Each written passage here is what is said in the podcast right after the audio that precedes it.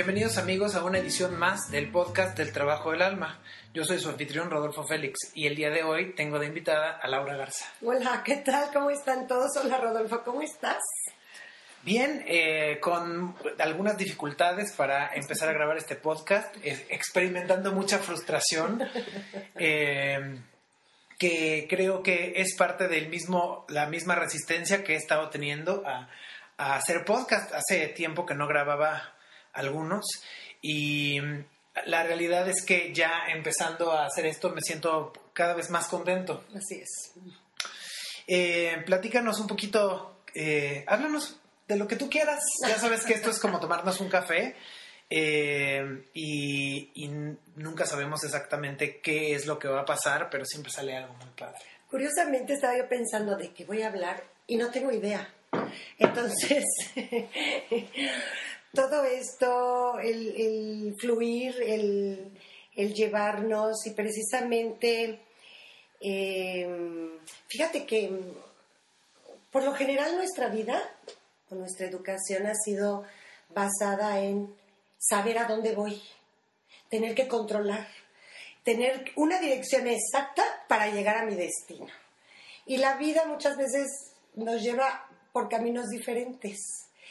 Y cuando nos lleva por caminos diferentes, tenemos de dos. O me resisto y neseo, que quiero ir para allá, o fluyo y me vuelvo una aventurera. es como, como, yo me veo de pronto como, como Indiana Jones que va fluyendo y de pronto se ve con obstáculos y de repente digo, ay, ay, válgame Dios, ¿qué voy a hacer con esto? Y, y cuando me dejo fluir, aparece el puente mágico, aparece un camino que no había yo visto. Entonces... Eh, Suena como que has sido retada últimamente a, sí, a fluir. Así es. ¿Qué, ¿Qué, ha pasado? Pues mira, eh, constantemente estamos viviendo con retos y hace poco tuve uno, pues de los más grandes que he tenido en mi vida, quiero decirles que mm, gran parte de mi vida he querido ser muy adecuada.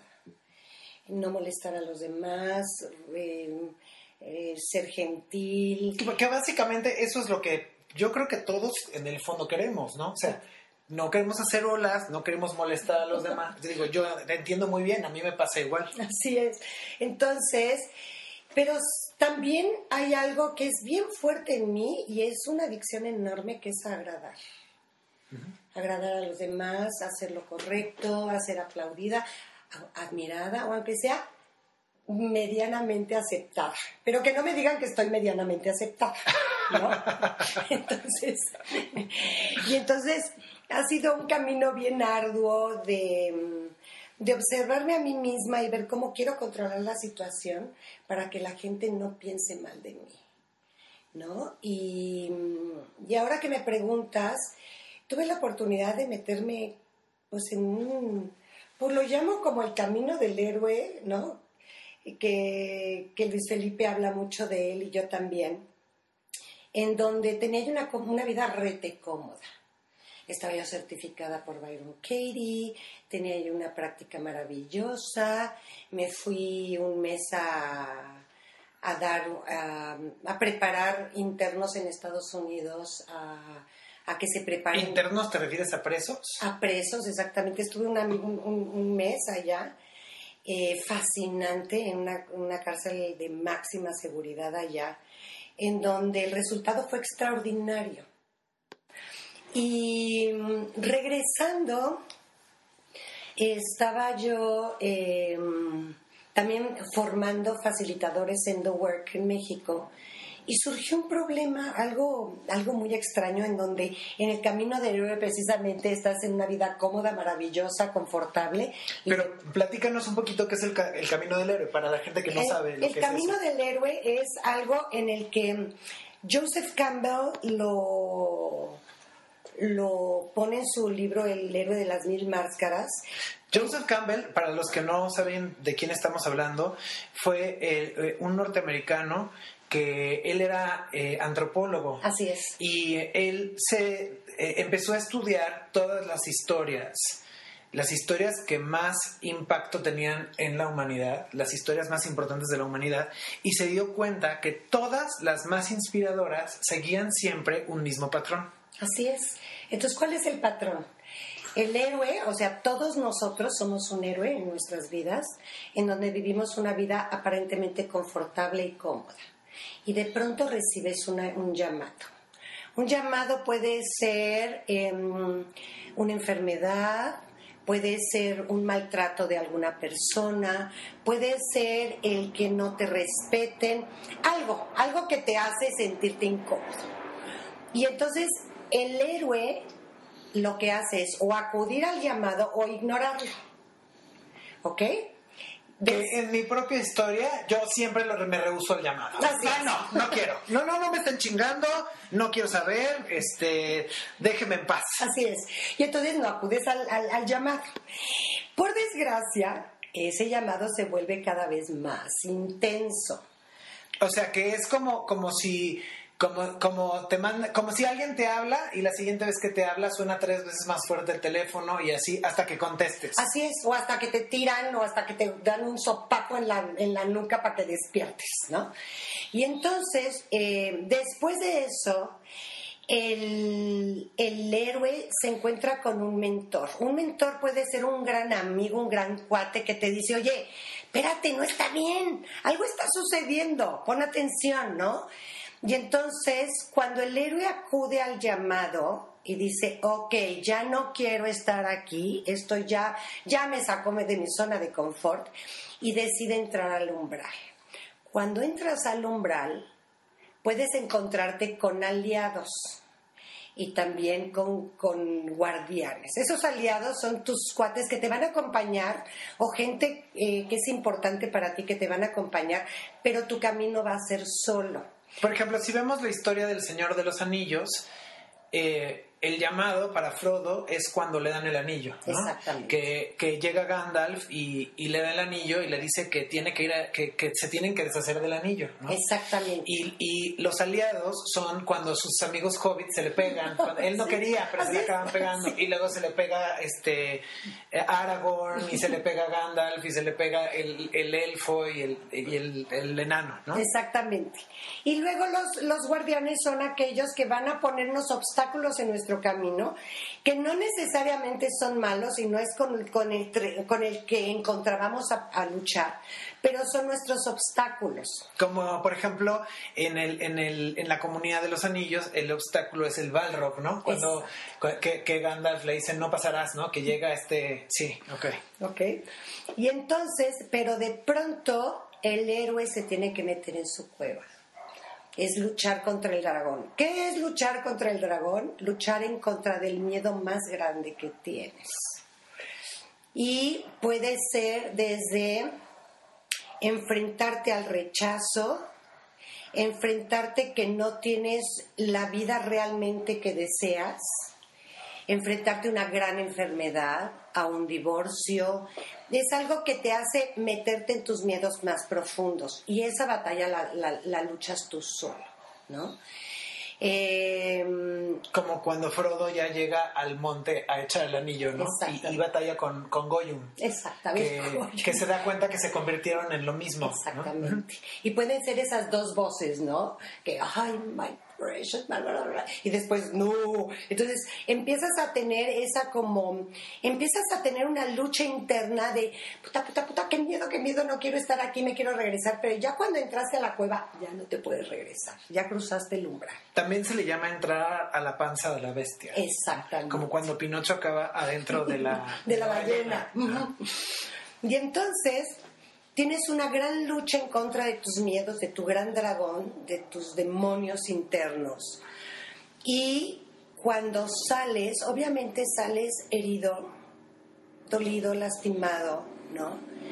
Tuviste, pasaste por un gran dolor, pero en, en el transcurso de salir, llevas un, tesoro, un elixir, algo bien preciado que no tenías antes cuando tenías tu vida ordinaria.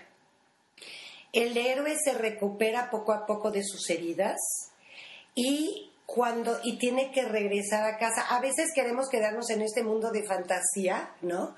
Pero ya tengo un gran elixir y el elixir es pasárselo a los demás, compartir ese gran conocimiento que tienes, sobre todo de ti mismo y pasárselo a los demás. Entonces regresas a casa, pero de diferente manera. Como Bastián al final de la historia. Como Bastián, exactamente, ¿no?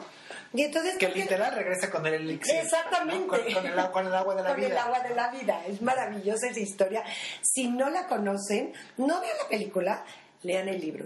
la película es una mugre. Por favor, los que vieron la película, esa no es la verdadera historia interminable. La historia interminable es el libro que de preferencia es de los pocos libros que yo sí preferiría todavía leer en libro físico porque tiene dos colores, dos tintas. Y, eh, y sí, es para mí uno de los viajes del héroe más claros que hay. Fue mi primer, es mi libro favorito y es el, eh, el primer libro que leí por mi propia cuenta. sí, entonces es un libro fantástico, de verdad se los recomiendo mucho. Entonces, em, a la pregunta que me hiciste, pues me metí también en mi propio camino del héroe, ¿no? He tenido muchos caminos del héroe, pero este es el más reciente. Y entonces tengo un llamado. De pronto estoy ofreciendo junto con, unas colegas maravillosas un taller, eh, estamos formando facilitadores en The Work. Y de pronto empieza a haber un llamado de algo no está bien, algo no está bien lo trato de evitar, no acudo al llamado, no acudo al llamado. Y tengo algunos mentores que me dicen, te tienes que mover, es hora de que salgas, es hora de que crezcas, esto te está quedando chico, ah, pero yo no hacía caso. Hasta que de pronto me encuentro, la historia puede ser muy larga, pero me encuentro con que de pronto ya no estoy certificada para mí fue ese, ese despertar muy fuerte, ¿no? Porque esta madre me tengo que salir de aquí. No, y te pega en tu ego, ¿no? Porque además, o sea, el que pierdas una etiqueta, ¿no? Es como ya no tengo la certificación, ¿no? Así es. O ya no tengo el matrimonio, o ya no tengo el título, o ya no tengo la casa, o ya no tengo. Ya no tengo, eh, ¿no? Es una pérdida. Es una gran pérdida. Fueron muchos años de trabajar para obtenerlo. Eh, siempre fui una mujer muy, muy insegura porque pues realmente pues no estudié, yo estudié una carrera comercial, me daba terror reprobar, siempre le saqué la, siempre le saqué el, este, el enfrentarme a, a, ver si puedo o no puedo. El caso es que el certificado me dio a mí una agarradera muy fuerte, fue hermoso, fue padrísimo. Eso no quiere decir que The Work no sea una maravilla para mi vida, pero fui sacada, eh, este, y curiosamente fue en el momento del terremoto. Entonces, sufrí dos terremotos. Dos sismos. Dos sismos terribles, en donde mis cimientos de mi edificio llamado Instituto for the Work fueron dañados. Entonces, con el dolor de la decepción, de qué pasó, solamente pedimos ayuda, queríamos ser honestas. ¿Y a qué me refiero con que siempre quise agradar? Creo que fue la primera vez en mi vida que dije, esto no está correcto, no voy a reprimirme nada, voy a ser auténtica, voy a ser honesta y hablé desde mi verdad. Y recibo este eviction, ¿cómo se dice? Orden de, desalojo. Me desalojaron, ¿no? Y al igual que a mí me desalojaron a otras, a otras eh, tres más, ¿no? Tres más fuimos, en total fuimos cuatro desalojados de, del instituto. Y eso me hace meterme en la panza del dragón, de la bestia, en donde hice una gran pataleta, lloré muchísimo. Yo creo que pocas veces he llorado tanto en mi vida.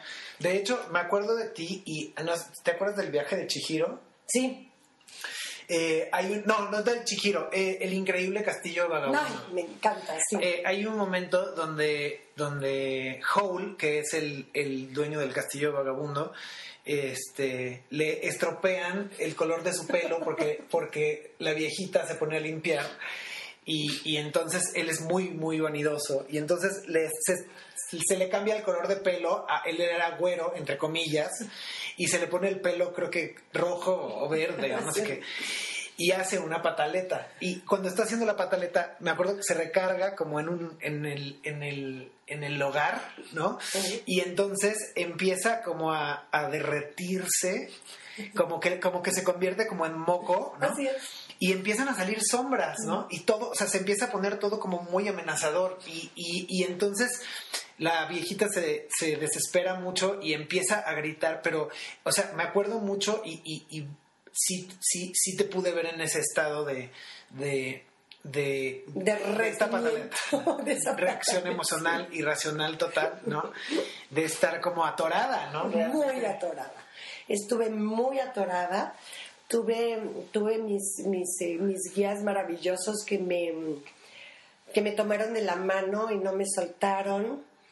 Y pues a la larga decidí meterme en la panza de la bestia y enfrentarme a este gran, gran, gran, gran miedo que tenía de ser rechazada, de no perteneces, ya no eres parte de esta tribu, estás este, por ti sola.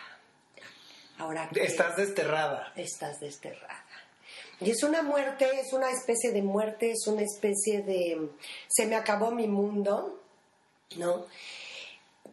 Y gracias a meterme en esto y ver que la primera a la que tengo que cuidar en ese momento es a mí, porque toda mi vida tengo que confesarles que eh, soy una adicta a cuidar a los demás, a que estén bien, a que se sientan padre, a que estén cómodos, pero, pero pocas veces he tenido la oportunidad de decir, mi reina, necesitas un chingo de amor y te lo tienes que dar tú, porque nadie, absolutamente nadie sabe cómo te estás sintiendo y por lo que estás pasando.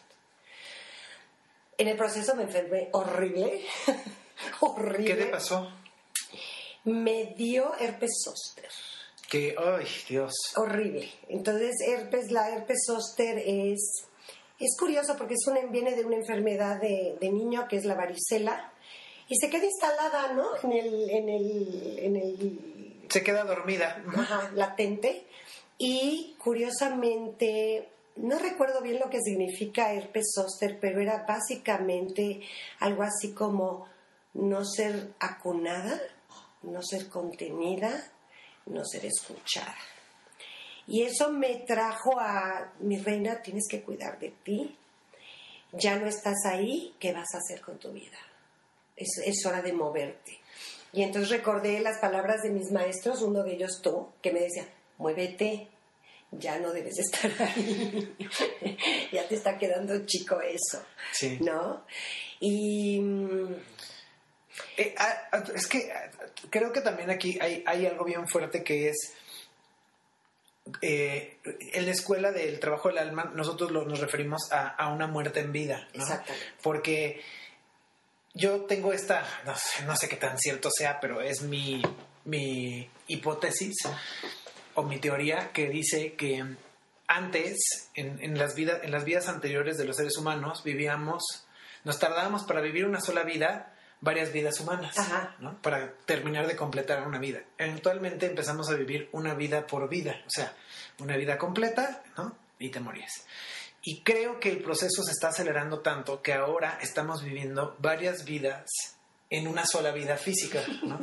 Y entonces hay varias muertes por las que vamos pasando, ¿no? Y me da la impresión que esto fue una muerte bien fuerte, ¿no? Porque sí fue como, como, como, como si hubieras recibido una puñalada directo en el corazón, ¿no? Que te mató. exactamente. Y, y todo el proceso por el que pasa- pasaste, incluido el que el herpes, eh, herpes varicela zoster que te dio, tiene que, me, pare- me da la impresión que tiene que ver precisamente con esas patadas de ahogado, ¿no? Esos, esos eh, estertores de muerte.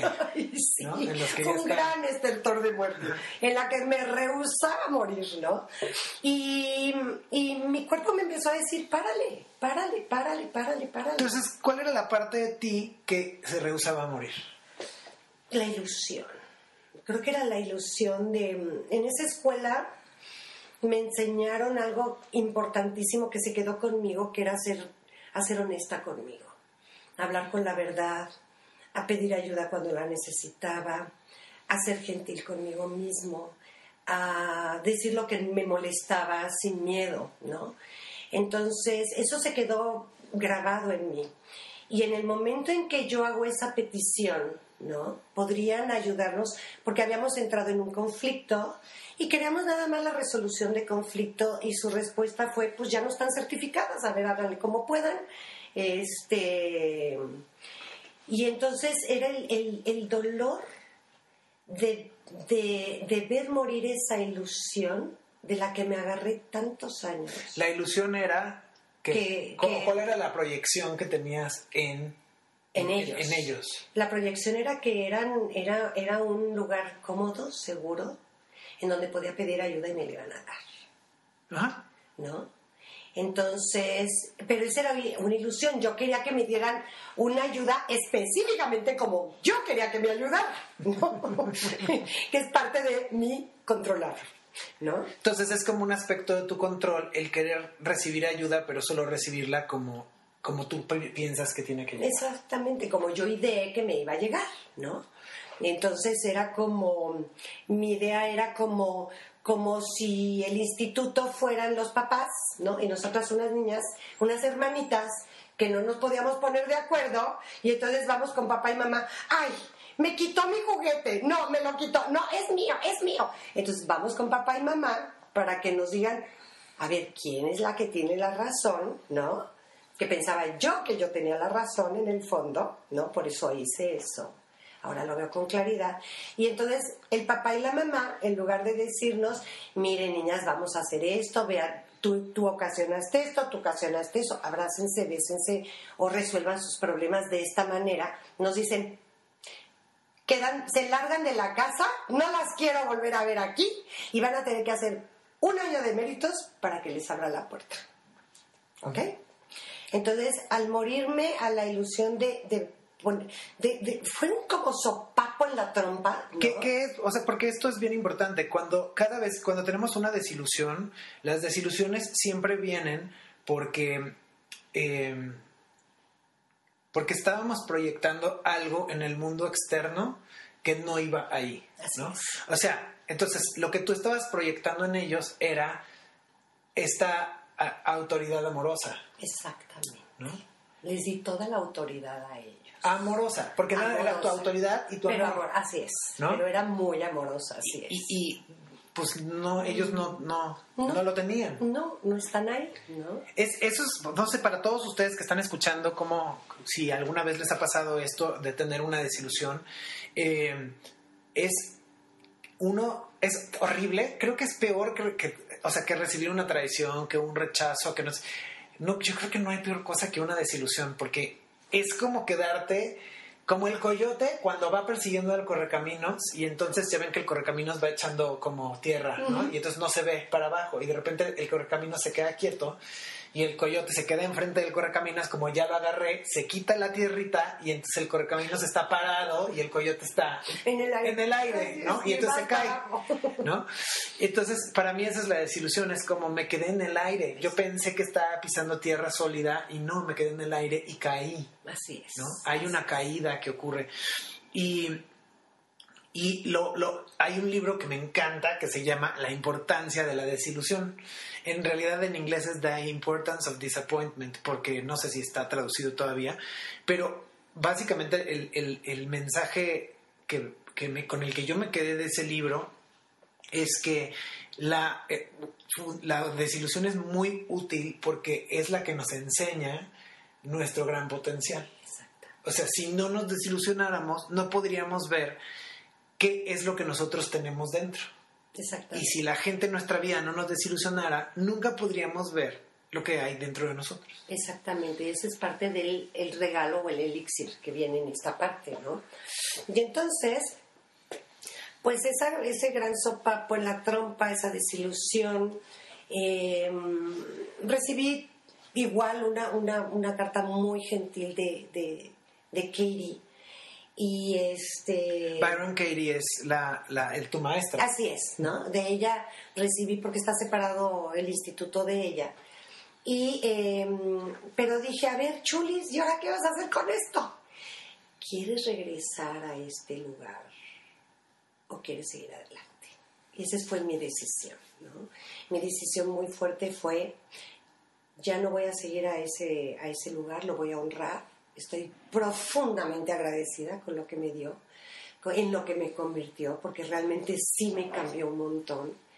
Eh, he visto cómo a lo largo de mi, de mi trayectoria conmigo misma eh, he sido ya más gentil, más gentil, eh, más abierta, más valiente, ¿no? Y es, es, es pues ya se, ya, ya, ya, ya se acabó esto, ¿no?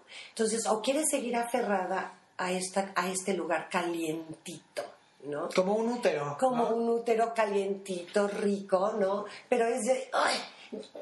Yo ya no quepo aquí, yo ya me quiero salir, ¿no? Como que llegó el día de tu parto. Exactamente, puta, y vaya que son dolorosos los pinches partos. No nada más para la mamá, también para el bebé. Así es, vaya que dolió.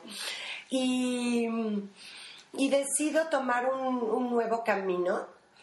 Eh, trabajé un montón, me di cuenta que había trabajado mucho, muchísimo tiempo, por muchos, por muchos años, sin descanso. Y en este momento dije, me voy a dar la oportunidad de, de descansar, de recuperarme. Es como, como haber salido de la, de la cueva y estar en, en recuperación. Tú tenías un, un taller hermoso que hablaba de la rueda de la medicina. Sí, que de hecho es muy parecido, Es muy al, parecido. al viaje del héroe. Exacto. Y entonces estoy en esa parte donde el, donde el guerrero se acuesta en el búfalo, En el norte. en el norte, ¿no? Y, y el búfalo blanco lo, lo, lo cuida, lo protege. Y, y así estoy yo conmigo. Yo también soy mi búfalo blanco, que me cuido y digo, me estoy restableciendo, me estoy recuperando. eh, y ver eh, ¿qué, qué voy a tomar en mi vida ahora, ¿no? Salirme de simplemente dar the work. Tengo otras herramientas fantásticas que por el poder de the work las fui olvidando y ahora voy a, estoy re- recuperando, retomando y aprendiendo cosas nuevas, ¿no? ¿Sabes? Algo que yo me he dado cuenta, porque yo me he desilusionado muchas veces en mi vida, muchas, muchas veces.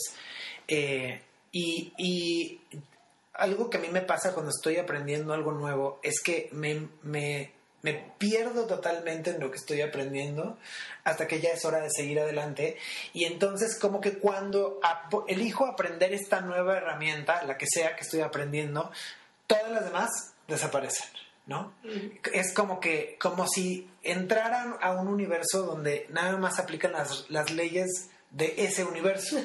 Y cuando ya aprendí todo lo que tenía que aprender, salgo, que sigue, sigue siendo, o sea, re- sigo haciendo esta metáfora de que yo pienso que lo mismo pasa cuando morimos, ¿no? O sea, finalmente olvidamos todo lo, pero cuando morimos vamos a recordar todo lo que hemos olvidado. Y, y cada vez que yo me he desilusionado de un maestro, de una idea, de una terapia, porque todo es desilusionante. O sea, si ustedes se clavan lo suficiente en cualquier metodología, maestro, aprendizaje, eventualmente van a acabar siendo desilusionados. Ay, sí. Si lo hacen bien, van a acabar desilusionados. Porque el punto es irte, yo digo, como gorda en tobogán, ¿no? Hasta el fondo, ¿no? Porque si no, nunca llega la desilusión. Exactamente. Y yo tengo mucho cuidado de los maestros que no desilusionan, ¿no? Sí. Yo creo que, por ejemplo, yo soy bastante desilusionante como maestro finalmente, ¿no? O sea, tengo muchas cualidades humanas, este, nunca me, me pongo como perfecto, no, no, ni me interesa darle esa idea al mundo, ¿no? Eh, precisamente por eso, ¿no? Porque, porque creo que hay una parte muy importante de poder vivir una desilusión y que la desilusión sí hay una diferencia entre vivir una desilusión con alguien de manera consciente a vivir una desilusión cuando la otra persona quiere seguir manteniendo una imagen. ¿no? Ay, sí, eso es horrendo. Y entonces sí, me hace mucho sentido lo que estás diciendo de que de que te esté regresando todo, porque Así. tú hacías muchas otras cosas, ¿no? Y de repente era como the work, the work, the work, Así the work. es.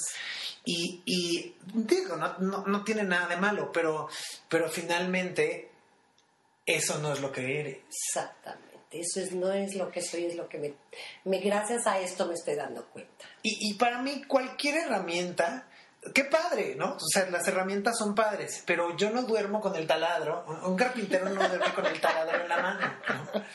No se mete a la, regadera con el, con el cinturón de donde cuelga el martillo, ¿no? Este, no comes con, con las pinzas de, este... Con la caja de herramientas. Con la caja de... O, en lugar de tenedor agarras el, las pinzas, ¿no? Sí, o sea, es, es como sí es, es bien padre tener herramientas, pero ah, fíjate, ahorita me acaba de venir una metáfora.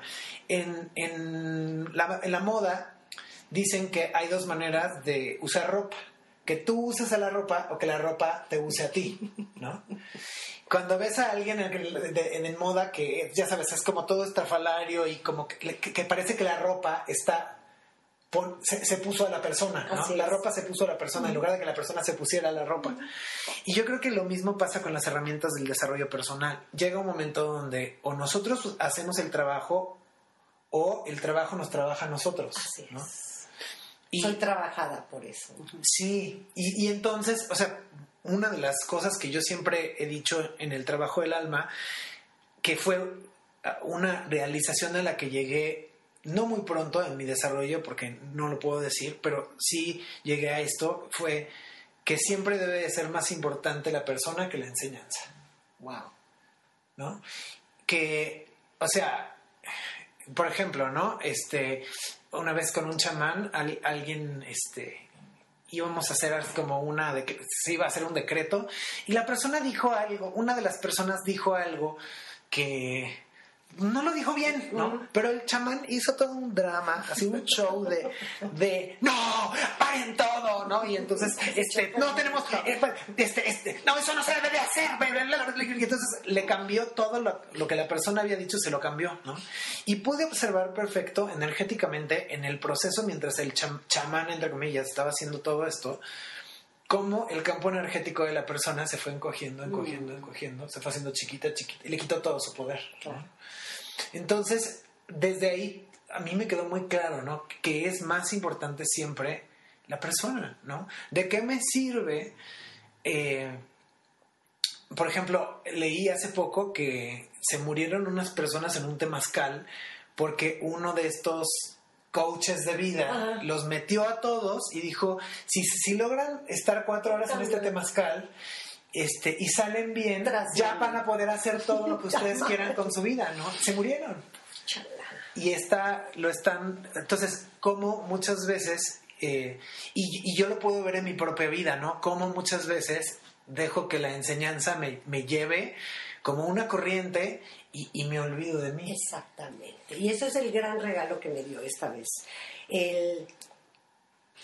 Entonces, em, lo que, lo que esto a mí me deja es como es, una herramienta fantástica, de verdad es increíble lo que hace, pero me olvidé de mí misma.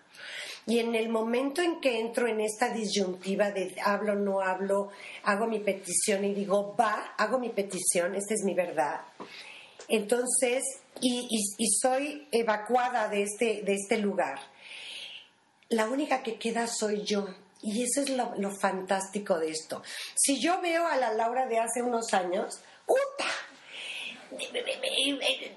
Hubiera puesto post-its en el Facebook, hubiera mentado madres, hubiera maldecido, hubiera hecho un gran berricho, me hubiera quedado ahí resentida siglos y siglos y siglos. Eso no significa que no me siga doliendo, que no siga yo de pronto viene la añoranza de, ay, estaría mejor si estuviera yo ahí, ¿no? Pero, pero la realidad es que esto me transporta a voltear a verme a mí y decir, mi reina, ¿estás lastimada? Sí. ¿Estás triste? Sí. Y creo que es la primera vez en mi vida que que ya no quiero tapar, porque The Work también me hacía tapar las cosas, ¿no? De estoy bien, este, y es decir, hoy estoy triste. Como, como entrar en, es que como es una herramienta mm. que yo sí digo, o sea, a veces usas un taladro, a veces usas un martillo, ¿no? Pero si siempre usas un taladro, Mm. pues lo único que vas a tener es hoyos, ¿no? Eh, y, y- y había muchas veces donde me daba la impresión, y, y yo te lo llegué a comentar varias Ajá. veces, que hay cosas que no se deben de cuestionar. Exactamente. Hay cosas que son incuestionables. Así es. Eh, y hay cosas que sí, eh, o sea, yo creo que en esta vida no podemos decir que o todo o nada. No. A veces, Se ocupa esto. a veces ese se ocupa que necesito cuestionar. Y hay veces en que hay cosas que no debo de cuestionar. ¿no? Así es. Y, y- y muchas veces yo puedo ver como yo también eh, utilizo las herramientas de desarrollo personal que tengo eh, en servicio de, de romperme la madre, Así ¿no? es. De lastimarme. Exactamente, ¿no? Y dije, no, no lo voy a hacer. Eh, voy a cuidar de mí, voy a voltear a verme. ¿Qué quiere Laura? O sea, que realmente qué quiero yo, Eh, qué quiere mi alma, ¿no? Y entonces, eh, todo este tiempo de, del terremoto este para acá, me he dedicado a escribir, hace años que no escribía, estoy, estoy... em, estoy metida en, en observarme a mí, en, poner en práctica todo eso que sé, todas, todas las herramientas que tengo, no nada más hacer the work, y voltear a verme y tratarme con un montón de gentileza y decirme, está bien, yo te acompaño. Ya no es que pendeja, ¿cómo te atreves a haber dicho esto? Es, es tratarme con gentileza, es decir, está bien que estás triste, está bien haberte desilusionado, está bien que de pronto siento mucho enojo y está bien que de pronto no quiero hacer nada, ¿no? Es darme ese espacio que yo creo que nunca me había dado. Nunca, nunca, nunca. Entonces es como, I am under construction, estoy bajo construcción, ¿no? Y, mm, y creo que El mantenimiento, ¿no? en mantenimiento, sí, porque una parte de mí sí se sintió que se destruyó, Ajá. ¿no? Pero pues obviamente los cimientos están ahí. Es que no ha venido responsabilidad civil o llama? Sí, para A checar, a checar, mi- a checar- a checar mis, mis columnas, ¿no? Que aunque una la tengo bien dañada, pero, pero realmente es, sí, estoy, estoy en, en, en remodelación, En ¿no? remodelación. Estoy en remodelación. eh, algo que no sirve se va, ¿no? Algo que sí sigue sirviendo se queda, ¿no? Pero, mm, pero es, es, es, es, es, remodelación total, ¿no? Es, eh, es mirarme de otra manera y decir, "Ta, sigo viva, no me morí con este gran rechazo, ¿no? Algo que le tenía yo terror. La primera vez que fui a la, a la cárcel en Estados Unidos, la Byron este, me manda un mensaje porque fui a través del instituto, ¿no? Este, invitada por ellos. Y entonces yo iba fácil, pero fascinada. Iba, ¿A yo qué fuiste a la cárcel? Fui a hacer the work con los presos, pero como es una cárcel de máxima seguridad, entonces pues muchos no van a salir nunca de ahí. Entonces lo que se está haciendo es enseñarles a ser facilitadores de the work, ¿no? ¿Qué, ¿Qué es The Work? Porque a lo Ah, mejor hay gente que ni siquiera sabe. Digo, tenemos un rato hablando de esto y no lo hemos en realidad definido. The Work es una herramienta precisamente eh, muy efectiva en donde todas las personas tenemos pensamientos tóxicos y son repetitivos y, y- y entonces cuando tú tienes un pensamiento tóxico repetitivo entonces obviamente afecta tu vida ¿no? si yo pienso que alguien me va a matar pues entro en terror, ¿no? Y entonces, o este me va a hacer daño, entonces entro en terror, entro en angustia, entro en defensa, y pues primero lo mato yo que él me mate a mí, Ajá. ¿no? Es, entonces es un pensamiento, y, y puede ser un pensamiento no, no tan severo como este, pero sí es el no me quieren, el no me respetan, ¿no? Entonces, esta herramienta lo que hace es... Identificar los pensamientos tóxicos, Ajá.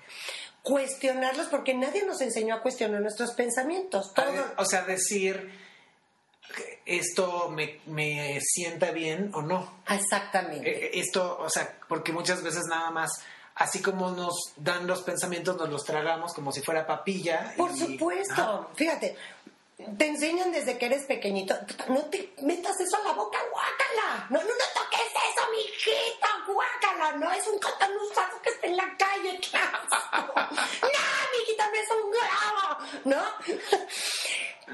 ¿quién te enseñó a no meterte tóxicos en la mente? Nadie nos enseñó. No, no es una. Es, en lugar de enseñar matemáticas en la escuela, deberían de enseñar eso. Exactamente. Entonces, The Work es, es reeducar a la mente para ver cuáles son esos pensamientos tóxicos que afectan nuestro bienestar y es, es, es, la conexión que tenemos con nuestro cuerpo. Y entonces The Work lo que hace es como un investigador privado, genial, el mar, más maravilloso. Entonces identifica el crimen de este pensamiento tóxico, lo cuestiona y busca la verdad, si ese pensamiento que estoy creyendo es real o no. Ok. ¿Ok? Es un proceso que pues, obviamente a lo mejor otro día lo podemos hacer, que es fascinante, ¿no? Y, y, y, se disuelve el pensamiento tóxico, o sea, ya no lo vuelves a creer. Entonces, cuando tú una vez ves la verdad, ya no puedes mentirte sobre la verdad. Uh -huh. ¿Ok? Entonces, eh, entonces, eso fui a hacer a la cárcel, a enseñarle a estos, a estos hombres maravillosos que están ahí. Y iba yo feliz, estaba yo rayada, fascinada, con una ilusión enorme. Y de pronto recibo un, un mensaje de, de, la Byron que me dice: Por favor, te suplico, mira, mi reina, hay reglas muy fuertes ahí. Tú eres una latina muy espontánea, muy amorosa. No puedes tocar a los puestos, no los puedes ver casi, casi directamente a los ojos, no puedes recibir nada, no puedes. O sea, me dio una serie de instrucciones de no, no, no, no, no, no, no. Porque entonces lo que va a pasar es que nos retiren el programa de la cárcel. Entré en pavor. Entonces entré en pavor porque dije, puta, si hago algo mal, me va a dejar de querer y me van a correr. ¿Ok? Voy a ser evacuada del, del instituto. Obviamente cuestioné esos pensamientos, llegué y fue fascinante. ¿Y a qué, me, a, qué, a qué voy con esto? Mi gran terror de ser rechazada lo estoy viviendo ahorita. ¿No? No fue la cárcel, ¿no? Este, sino simplemente es, si yo no me muevo de algo que mi alma me está pidiendo, ya muévete, no te restrinjas tanto en este método. Entonces llega la dorada vida o el espíritu y me dice, pa' afuera, ahora muévete. Muévete, chaparrita. Que es el renunciarte a responder al llamado. ¿no? Exacto. O sea, si como si yo me rehuso a seguir el llamado, el llamado me va a, a, a seguir a mí. Exactamente. No. Y entonces, es horrible. O sea, cuando te llega un llamado dices, no, es no, tan no, que no, ya, no chingues. Otra vez, no, por favor, ¿no? Sí. que la chingada otra vez. Mi vida estaba perfecta, ¿no? Dice, dice. Leobardo Lara que como gatos en reversa, ¿no? Con las uñas. Sí, así, así. Y, y fui jalada de esa manera, ¿no? Pero la maravilla de esto es que la- el, el- el pensamiento infantil es me voy a morir, no voy a poder con esto, mi vida se va a acabar, ¿no? Y la realidad es que sobrevives, sigues respirando, sigues amando. Ahora sí que como Lucerito, sobreviviré. claro que sí. así como la lucerita. Y entonces, em, pues estoy en ese, en ese mi camino del héroe maravilloso, en donde aquí no hay nadie que ayudar más que a mí. Aquí no hay nadie que rescatar más que a mí. La única a la que quiero que sobreviva y que viva de una manera diferente soy yo. Pero además, déjame decirte que, o sea, eh, algo, eh, yo digo, yo, yo sé que el, el- el- el- tener una tragedia, una catástrofe, no se lo deseas a nadie. No. Eh, y sin embargo, sí también me gustaría decirte que, que me da mucho gusto que hayas pasado por esto, porque eres otra, ¿no? O sea, eh, de hecho voy a poner tu foto en el podcast de Con el Caballo, para que la gente vea cómo tienes tu pelo corto, que me encanta. Me parece, o sea, yo tenía mucho tiempo diciéndote, ya no te pintes el pelo, o sea, ¿no? Porque yo te veía el pelo y se te veía así como todo maltratado, ¿no? Y, y, y ahora te veo en un espacio mucho más gentil, ¿no? no porque había algo que me pasaba contigo en, en, el, en los meses anteriores que como que sentía algo raro, ¿no? Como que, al- como que como que había una máscara, ¿no? De aquí no pasa nada, todo está bien, Así ¿no? es. Y ahora te veo como mucho más real, ¿no? Como que no, o sea, nada de que aquí no pasa nada, sí, sí, Sí pasan pasa. cosas y, y- Y vaya que pasan. y, y estoy sacudida, pero, pero, pero te ves, eh, te veo como hace mucho tiempo que no te veía, ¿no? Que, o sea, como que brillas, este, y te veo sonreír, pero es una sonrisa real, y te veo, o sea, como que sí volviste a entrar en este espacio de, de, de estar en el presente, ¿no? Que, que siempre estamos en el presente, pero, pero podemos engañarnos de que no Ay, estamos ahí. sí. Ay, sí. Y, y, y, y, y sí, o sea, lo- algo que me deja o que me inspira de tu tragedia, de tu catástrofe, eh, es esta, este recordatorio de que es verdad que siempre las cosas... ¿Cómo me choca cuando te dicen esto de las cosas pasan por ahí? Ay, cuando estás en crisis, estás en- por, matas. por favor, no le digan a alguien que No. está en crisis que las cosas pasan por algo. Y que algo Guárdense, que algo va a salir bueno. Este, por favor, guárdenselo. eh, o sea, les, les arrancamos la cabeza si nos sí. Eventualmente lo vamos a ver. ¿no? Eventualmente va a ser padrísimo decir, híjole, qué padre que las cosas, como lo estás diciendo ahorita, ¿no? Las cosas pasan por algo y, y, y hay un proceso de, de, de autorrecuperación en el que entraste.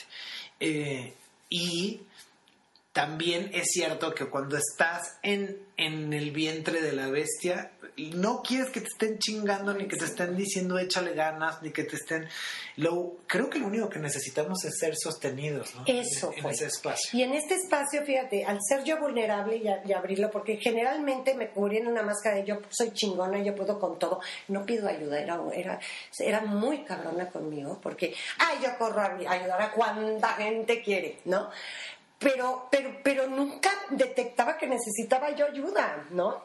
Y en este momento de rendirme y decir, puta, necesito ayuda, necesito contención, y fui contenida de la manera más amorosa y más hermosa por muchas personas, incluyendo eh, todas las personas del trabajo del alma, que bendito sea Dios que, que fui para allá, ¿no? Tú ibas de vacaciones. Yo iba de vacaciones, yo iba a descansar, no iba a meter a nadie, yo iba a estar en la alberca echada, a gusto tomando el sol. Y, y fue precisamente cuando me dio la herpes, o el herpes, ¿cómo se dice? El herpes. El herpes. Iba puta como piltrafa humana, o sea, Parecías zombie. Horrible. Parecías como de The Walking Dead. O sea, yo de verdad cuando llegaste yo dije, no mames, o sea, ¿qué pasó? horror. De verdad, nunca en mi pinche vida me había sentido tan mal. Y mm, O a lo mejor sí y no te habías dado permiso. fíjate que sí. ¿ok? Porque, porque Tienes toda la razón. O sea, infinitas, muchísimas veces me he sentido infame, pero estoy tan poco presente en mí y tan poco gentil en mí que quiero aparentar que no, que no, que, que soy bien. Mira, me- ahorita estoy acordando de algo horrible. Se- cuando se me rompieron los discos de la espalda, pues yo era bien machota, pues esta vieja pues es chingona y puede, y yo puedo, ¿no? Entonces, estaba yo viviendo en Tijuana. ese fue otro llamado. Ay, claro, que, que me tardé años, años. Y después dije, puta, ¿cómo no, cómo no pude haber llamado antes? Entonces voy a Estados Unidos y llego al Target, ¿no? Que es un súper allá. Y te, les juro que era un dolor insoportable, el peor de mi vida. O sea, fue horrible, horrible, horrible. Pero entonces dije, no puedo, me tengo que meter en esos, ay, benditos carritos esos eh, eléctricos, ¿no? Para, para, para personas este, desvalidas. Y entonces en el momento en que voy a agarrar el carrito, veo a una señora, les juro, imagínense a una, a una señora como de 70 años, muy delgada, caminando com- como moviéndose mucho, una mano iba para un lado moviéndose, la otra chueca, y un una patita la arrastraba. Y yo dije, puta, esta merece más la silla que yo. O sea, está más fregada que yo. Renunciaste a tu lugar. Sí. Y en el momento en que iba yo a agarrar la, la silla, me dice, no, querida, tú la necesitas más que yo. Puta madre, dije, tan mal estoy, o sea, no puede ser, ¿no? Y esta vez em, me dejé, me dejé estar mal, me dejé estar como zombie, es- me dejé decir, puta, necesito ayuda, no puedo. Y este y parte de eso, de, ya no querer agradar, de, de, decir, bueno, puta, necesitas ayuda, pues pide la chaparrita. O sea, ya es, ya es hora de que no seas tan fuerte, tan poderosa, no la puedes todo, ¿no? Por eso te rompiste la espalda y por eso te han pasado muchas cosas. Y, y pues me dejé ser sostenida de la manera más amorosa y linda y gentil. Eh, por los alumnos y los profesores de los maestros de la escuela del alma y por, por mis hijos y por mis amigos. Y, y, poco a poco el ser honesta y decir no puedo, o sea, necesito un abrazo, necesito cuidados o necesito paciencia o tiempo o lo que sea, ¿no? Y, y gran parte de eso fue el que de pronto un día me veo al espejo y digo, no más, o sea, no quiero verme así y es me lo corto chiquititito y ya no me lo pinto y, y, estoy encantada. ¿A poco no es maravilloso no torturarte la cabeza ah. este diario? Yo no entiendo, de verdad, mujeres, no entiendo. O sea, qué pinche necesidad de tronarse la espalda con tacones, de fregarse los pelos todo el tiempo con, con, la pintura. Y las uñas de acrílico que se te acaban. Las uñas, no, entiendo las mujeres con uñotas. O sea, me da una guacala, así que por favor, o sea, déjense las uñas cortas. Es bonito poder agarrar cosas. sí. Es bonito, de verdad, es lindo. Este, y, y eh, o sea, no, no estoy diciendo que esté mal, simplemente sí creo que llega un momento donde, ¿cuál es el punto de hacerlo? ¿no? ¿Desde dónde viene esta motivación? Y, y, y que, o sea, es como, hay una gran libertad de decir, así es como soy. Exacto, pero fíjate, por desgracia, así nos han enseñado en este mundo de nosotros. O sea, realmente es, no estés presente, no veas lo que te gusta, no veas lo que es cómodo, agrada a los demás haz lo que los demás dicen, ¿no? Compra, tortúrate, frégate y tú sonríe. Que nadie note que estás de lo más incómoda, ¿no? De lo más este, infeliz. Y parte de este trabajo es, es, es, el cortarme el pelo, es regresar a ser yo misma y decir, estoy harta, estoy cansada de querer agradar, de, decir si puedo, de decir soy chingona, de querer demostrar algo que no soy, ¿no? Y sí soy cosas bien padres, porque soy chingona en muchas cosas, ¿no? Y en otras, no me da, no me da, no puedo. Y es, es, es relajarme a mí. Y, y es conocer tus límites, porque finalmente, o sea, creo que parte de lo que nos, de, de, la bendición de este trabajo del alma que hacemos todos, es que aprendemos a decir, yo no puedo con esto. Exactamente. No soy, o sea, sí, sí soy un chingón, pero no soy tan chingón. es rico, alguien que sea chingón que me venga a ayudar. Exacto, porque entonces podemos confiar en, en, en los demás, las demás personas a nuestro alrededor. Cada quien es un chingón en lo suyo. Así es. Y, y, y mientras más nos permitimos estar en este espacio, para mí por lo menos entrar en este espacio vulnerable es lo que eh, me ha salvado la vida muchas veces. Exactamente, cuando eres vulnerable, o sea, cuando, cuando realmente la danza requiere, o sea, no somos únicos, no somos, no, no somos, este, ¿cómo se dice? Que vivimos solos, vivimos en tribu, vivimos en comunidad y cada quien tiene algo maravilloso que ofrecerme, pero en el momento en que yo me puse de chingona y de que yo puedo ayudar a todo mundo y que yo soy la llave de la felicidad, ve nada más que arrogancia tan horrible tenía yo, este, puta, pues, entonces te dicen, el llamado te va, me va a descalabrar, ¿no? Me va a descalabrar, por ahí no va, ¿no? Y algo que empezó este, este, esta, esta apertura de mí fue cuando empecé a montar a caballo. Fue eh, ese era un sueño que tenía desde la primera vez que me llevaron mis papás. Yo, yo estoy convencido que ese caballo fue el que te dio tu llamado. Exactamente. Ahí, fue cuando se te entregó bien. Así es. Desde que yo era niña, de cuenta, la primera vez me acuerdo, tenía yo tres años, me llevaron mis papás a Chapultepec y me querían, en esa época, los que, nos, los que son grandes como yo, este, había chivitos que jalaban un carrito, eso era para los chiquitos. Yo me acuerdo que hice una pataleta porque yo no me quería subir en el, en el chivito, yo quería un caballo. ¿no? Y me subí el caballo y fue fascinante y ahora a mis 61 años estoy apenas aprendiendo a montar a caballo, pero lo fascinante de eso es que el animal me va diciendo cómo estoy respondiendo yo a mi presencia. Entonces, si yo es como un termómetro de, tu presencia. Un termómetro impresionante. Si yo voy viendo para abajo, si yo veo un, un tronco abajo y lo veo, el caballo lo va a pisar, porque yo tengo miedo de pisarlo y ahí me voy a tropezar. Si yo veo hacia enfrente, el caballo lo va a pasar perfectamente, porque es, es fascinante, es rarísimo, pero es hacia donde me dirijo mi mirada, el caballo se va a ir. No tengo que ni siquiera casi moverle las riendas.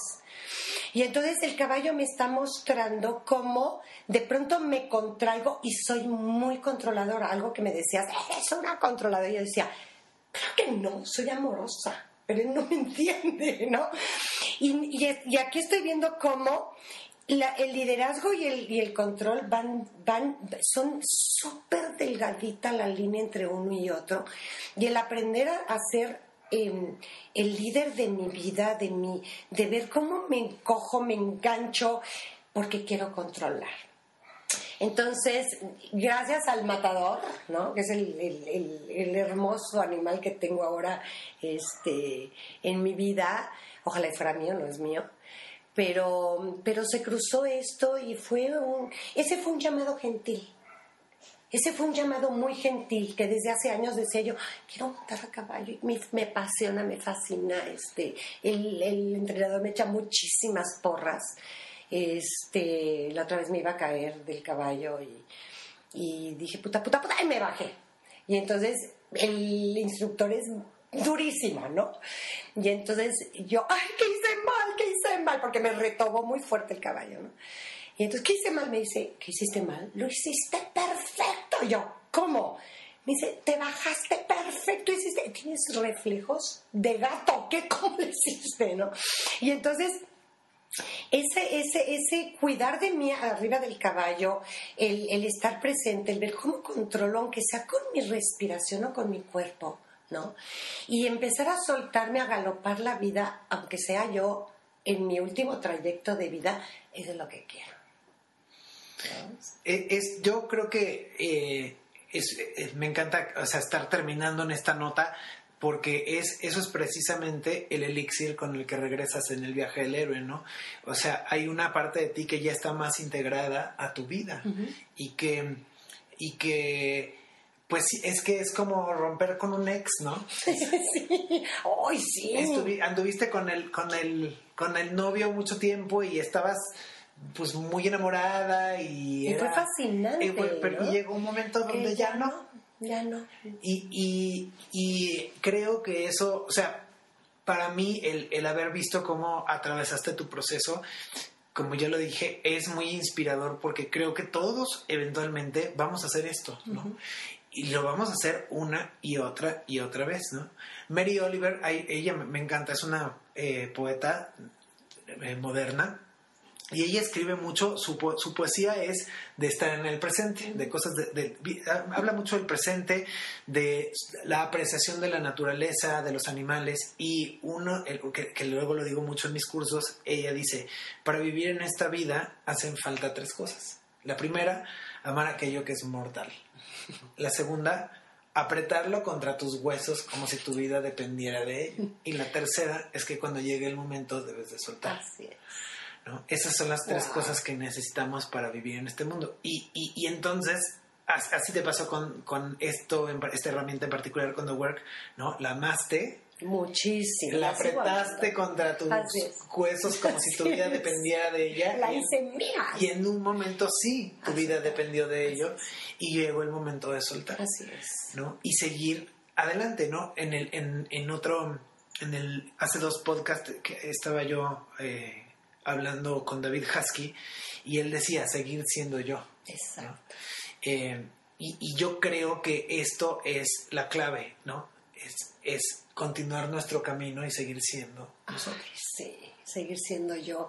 Y es, es, es y, obviamente hay una enorme gratitud y siempre hasta el último día de mi vida me voy a vivir agradecidísima para, para The Work Como todos nuestros maestros. Exactamente, o sea, es una gratitud profunda, lo voy a seguir utilizando, lo voy a seguir dando, ¿no? Pero la, mayor, la, la bendición de esto es, es, estoy agradeciéndome por primera vez en mi vida, decirme a mí gracias por todo este trayecto, por todo lo que estás aventurándote, por lo que eres, por lo que ya no quieres ser. ¡Wow! Gracias, o sea, me estoy acompañando de una manera bien chingona. Híjole, pues qué padre, qué, qué, qué bonito poder estarte acompañando en este, en este momento donde estás saliendo del otro lado.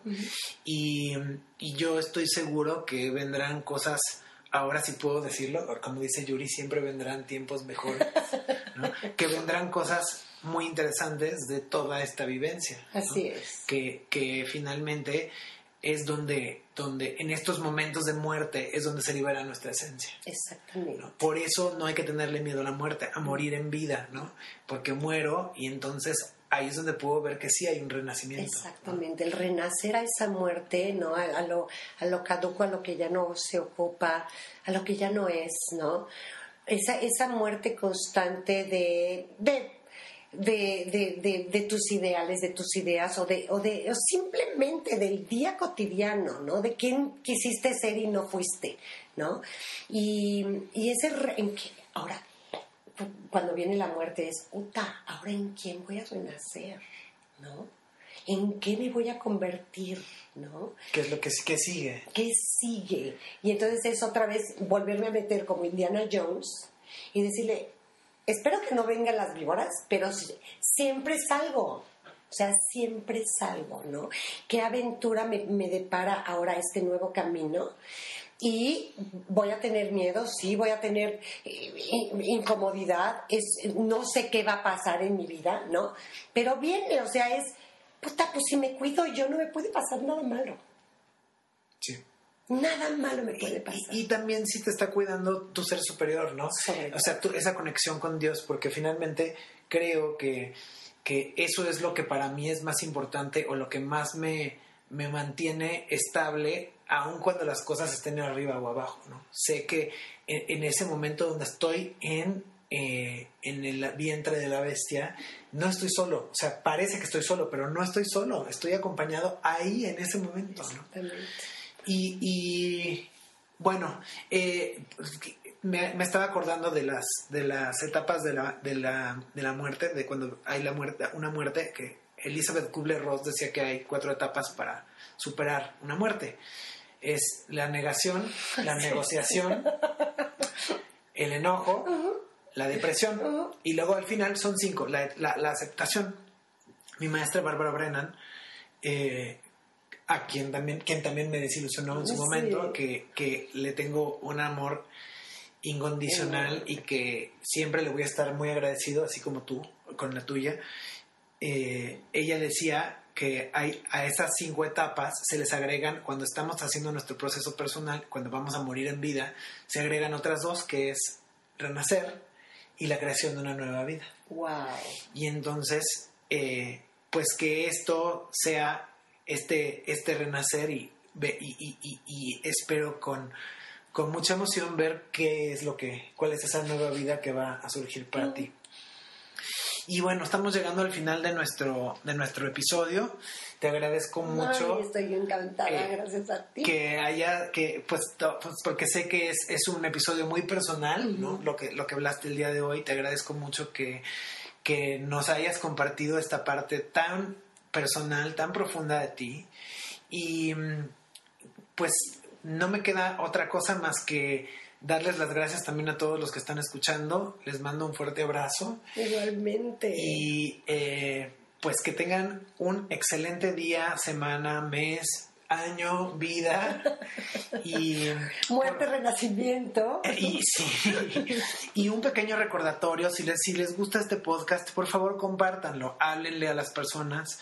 Eh, no, hay, no tiene ningún costo, en realidad lo hago nada más por puro amor al arte.